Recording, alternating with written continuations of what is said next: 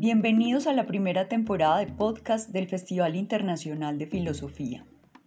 En el siglo XXI, quienes hacemos filosofía hemos concebido y reconocido formas diferentes de practicar la disciplina y de hacer divulgación de la misma. El Departamento de Filosofía de la Universidad de Caldas, organizador del festival, se caracteriza por invitar a vivir la filosofía de un modo diferente y responder a la exigencia contemporánea de cultivar un pensamiento creativo, divergente, que permita la interacción entre saberes, personas, comunidades y academia de formas diversas. Bienvenidos. Bienvenidos a este Festival Internacional de Filosofía. En este episodio conversaremos con Alejandra Bermúdez sobre la pregunta ¿Dónde están las filósofas? Hablemos del modelo de la tormenta perfecta de Luis Anthony. Alejandra Bermúdez es estudiante de último semestre de filosofía de la Universidad Autónoma de Colombia. Desde que ingresó al programa ha sentido un gran interés por la lectura de filósofas y también una gran curiosidad sobre su papel y situación en la filosofía. Actualmente su trabajo se centra en el área de la epistemología social y las epistemologías feministas, en especial en el trabajo de Miranda Fricker. Alejandra, conversemos un poco sobre esta pregunta y de la propuesta teórica que planteas para esta conversación. Muchas gracias a la profesora Diana Carolina por la presentación. Daré comienzo afirmando que, con frecuencia, cuando hablamos de filósofas, parecemos remitirnos repetitivamente a aquellas más renombradas. Esta visión reducida del mapa general de las filósofas nos ubica en coordenadas donde nuestra mirada se centraliza tanto que no permite observar qué hay más allá de esa ubicación. Por ello, es necesario ampliar nuestros horizontes y cuestionarnos dónde están realmente todas las filósofas. ¿Dónde están las filósofas? pretende ser una pregunta que, leída desde la mirada de la filósofa Luis Anthony, puede ampliar la visión de las posibles respuestas ante las discriminaciones sobre el papel y trabajo de las filósofas en los escenarios en los cuales podemos vernos inmersos. Lo que esta filósofa nos presenta es, desde mi consideración, una herramienta para buscar formular y dar un examen crítico de esta situación en la filosofía, yendo más allá de lo que otras caras de la investigación sobre el tema han determinado. Esto lo podemos ver reflejado en su crítica al enfoque de la voz diferente frente a su modelo, el de la tormenta perfecta. Como es explicado por Anthony en el modelo de la voz diferente, encontramos el supuesto de que las mujeres poseen una voz diferente a las de los hombres, en formas que son relevantes para los modos de hacer filosofía. Este argumento se basa en que las filósofas poseen intuiciones distintas que los filósofos, y dado que su voz es diferente, entonces asume que las mujeres no pueden dar respuesta a ciertas cuestiones filosóficas relevantes, o que incluso tienen una actitud diferente ante escenarios de debate y análisis, razón por la cual puedan no ser capaces de soportar las disputas filosóficas. Ha de tenerse en cuenta que, según Anthony, este modelo no consiste en asumir que las mujeres no pertenezcan a la filosofía, sino que más bien es la filosofía quien, selectivamente, no da la bienvenida a las mujeres por las diferencias que se enmarcan desde su voz diferente. Si bien este modelo anuncia que hay un indicativo de sexismo en la metodología y la pedagogía de la filosofía, el problema es que para Anthony sigue comprometido con la existencia de antecedentes intrínsecos en las diferencias de género, decayendo incluso en consideraciones deterministas y biologicistas. Por ello, se encuentra que en el modelo de la tormenta perfecta, una forma de mirar más allá y encontrar por qué las mujeres estamos en el ojo del huracán. La autora ve en la filosofía lugares de convergencia donde se intensifican las interacciones de fuerzas discriminatorias que traen consigo una tormenta perfecta. La tormenta perfecta es un modo de reconocer que no es una única fuerza la que discrimina a las mujeres en la filosofía. A diferencia de la voz diferente, sino un conjunto de vientos que al confluir van forjando su propio desastre. Anthony busca explicar la baja representación de las mujeres como una especie de efecto de interacción entre tipos de discriminaciones que operan socialmente, pero que adquieren formas y fuerzas particulares a medida que convergen dentro del clima filosófico. Uno de los elementos destacados por Anthony es la existencia de sesgos implícitos en la filosofía y que circulan en nuestras relaciones comunicativas, la existencia de estos sesgos, aunque sean compartidos de forma inconsciente, suelen tener un gran impacto en nuestros contextos, forjando incluso amenazas por estereotipo. De hecho, parece haber entredicho un sesgo prominente que se inscribe en una sobrevaloración sobre el papel que tiene tanto la mirada sesgada masculinizada en la filosofía como el de un cierto exceso de credibilidad sobre la misma filosofía y en quienes la hacen. ya que su clima se ha descrito como un lugar donde no emerge ni siquiera un aguacero. Este permanece como un clima ideal. Recordando un poco lo que el trabajo del filósofo José Medina suscita, puede que no seamos responsables del origen de estos sesgos, pero sí lo somos de mantener un compromiso por cambiar los relatos compartidos que han generado impacto negativamente en nuestras sociedades. Es un sentido de responsabilidad por examinar críticamente cómo influyen estos sesgos una vez los analizados y los analizamos más lúcidamente. Así, para finalizar, quisiera destacar que la tormenta perfecta se nos presenta como una oportunidad de considerar los vectores que inciden en la discriminación de las mujeres en la filosofía y que nos permiten articular una cartografía de razones desde aquella lluvia torrencial que se ha llevado a su paso a nuestro lugar en la filosofía. La tormenta perfecta va entretejiendo los motivos de estas discriminaciones entre sí hasta develar los múltiples motivos de nuestro silenciamiento. Muy bien, Alejandra. Esta propuesta de, Luis Anthony resulta muy interesante porque muchas filósofas, incluso filósofas de corte feminista eh, como Carol Gilligan, eh, plantean lo mismo de las voces diferentes. ¿sí? Dicen que las mujeres tienen una sensibilidad distinta, que pueden ocuparse de eh, problemas diferentes en la filosofía y problemas que la tradición filosófica no ha tenido en cuenta, pero que son igualmente importantes. Problemas de corte sobre todo político, ético, moral, serían pues como estos problemas en los que las mujeres deberían estar y no problemas como epistemología, eh, los de epistemología, los de metafísica, entre otros. Eh, me gustaría que profundizaras un poco en por qué eh, para Luis Anthony este modelo de las voces diferentes resulta insuficiente para explicar esta participación, porque digamos que hay ya una tradición bien importante de, filósofas y de filósofas feministas eh, que defiende pues como este modelo. Claro que sí, de hecho, en la opinión de Anthony, el enfoque de la voz diferente puede llegar a ser intelectualmente defectuoso, para ella, el enfoque de la voz diferente es potencialmente contraproducente en la práctica. Parafraseando un poco a Anthony, la voz diferente se diferencia de las posturas misóginas o incluso antifeministas solo porque no concluye esas diferencias que las mujeres no estén dispuestas a hacer filosofía, el problema de la voz diferente es que trata de indicar que la filosofía es la culpable por ser dominante y no encontrarles lugar a las mujeres. Es un enfoque que es insuficiente porque las diferencias de género no pueden ser la única respuesta a un problema que tiene un enfoque multidireccional.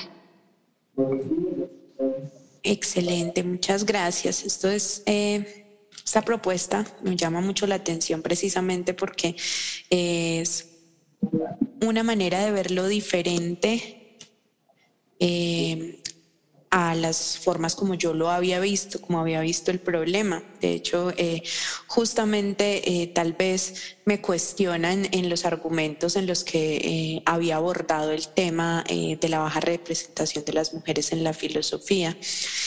y ahora veo que, que, el modelo de la tormenta perfecta puede ser una propuesta mucho más plausible para explicarlo.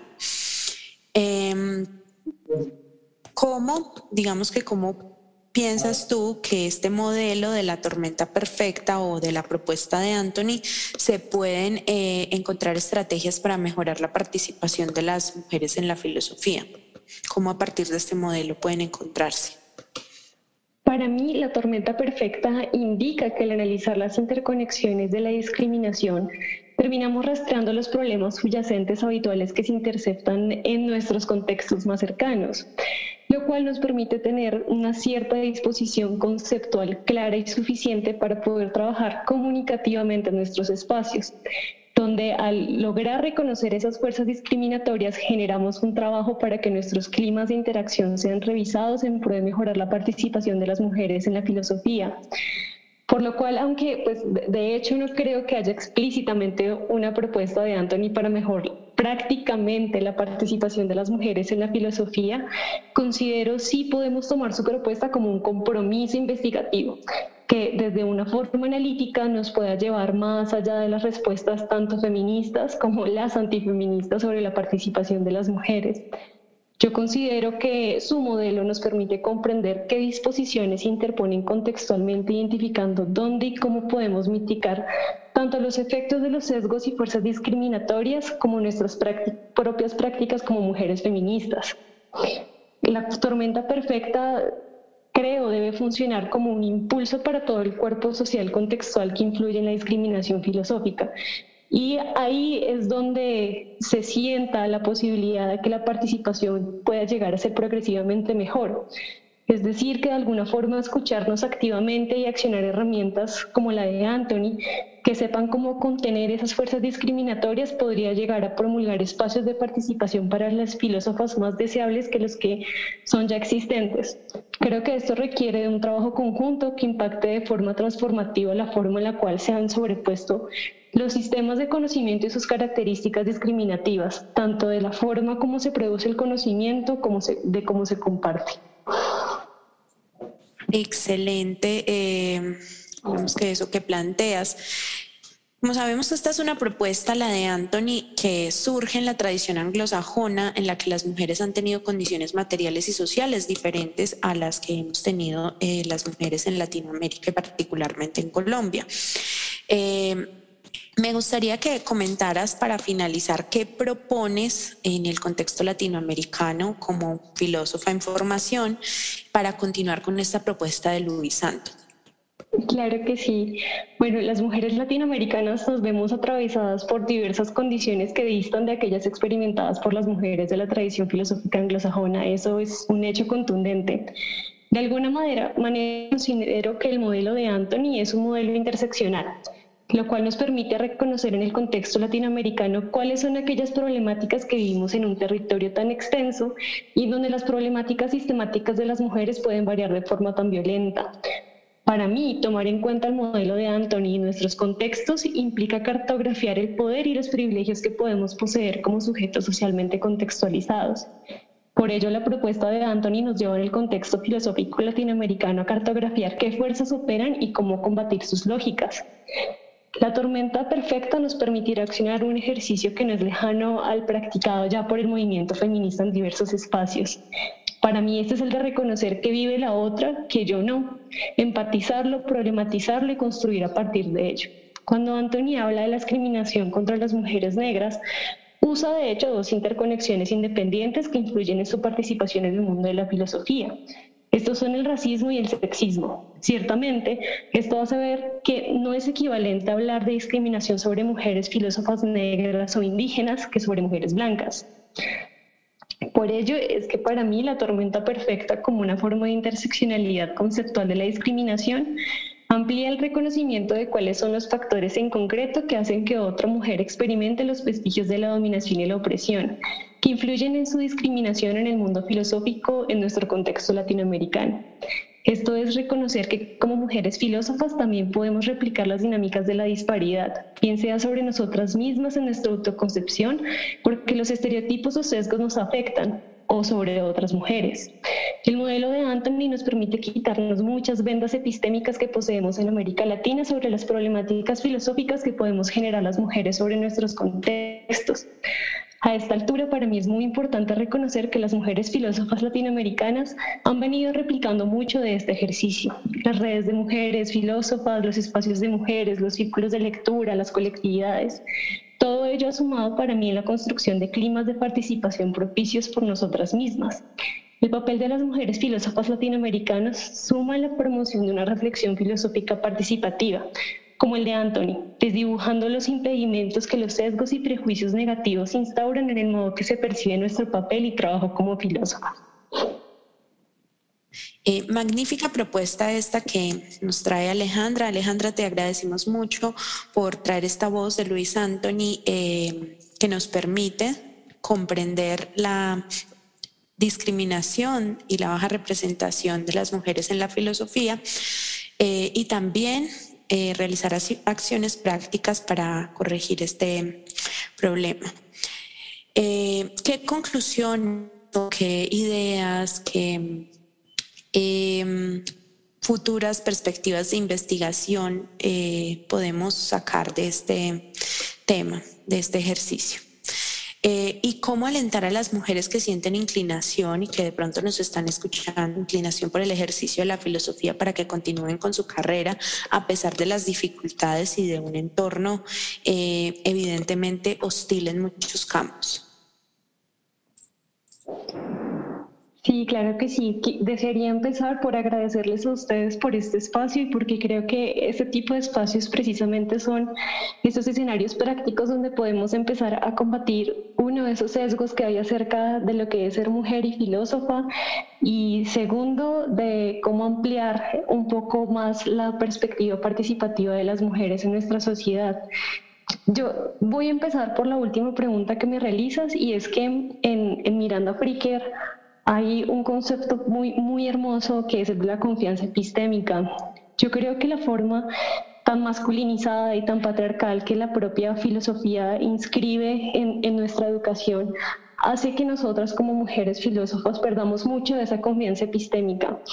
Y creo que eh, desearía invitar a las mujeres que se sienten traídas por la filosofía, incluso que ya están inmersas en este mundo, a que se agarren mucho de su confianza epistémica, que es algo que creo que no solamente ah, autohabilitamos y autodesarrollamos en la medida en la cual vamos entretejiendo este camino, sino también en los espacios en los cuales nos vemos inmersas con otras mujeres compartiendo nuestras experiencias.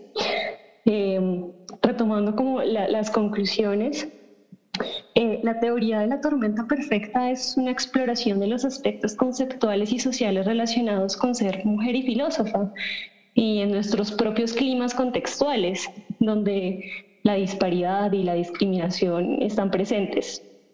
Por ello es que considero que es importante recordar que dicha disparidad no se debería leer únicamente desde la cantidad de filósofos presentes en los eventos, en las aulas o que tantas y a quienes leemos, sino comprender realmente cuáles son los factores que influyen para que no sea valorado su papel y sus trabajos como aportes y engranajes que son fundamentales para la filosofía. ¿Dónde están las filósofas? Considero debería ser una pregunta que introduzcamos en todos nuestros contextos filosóficos. Considerar la disparidad es un problema que debería cobrar aún más fuerza y visibilidad, de la que ya tiene en algún grado.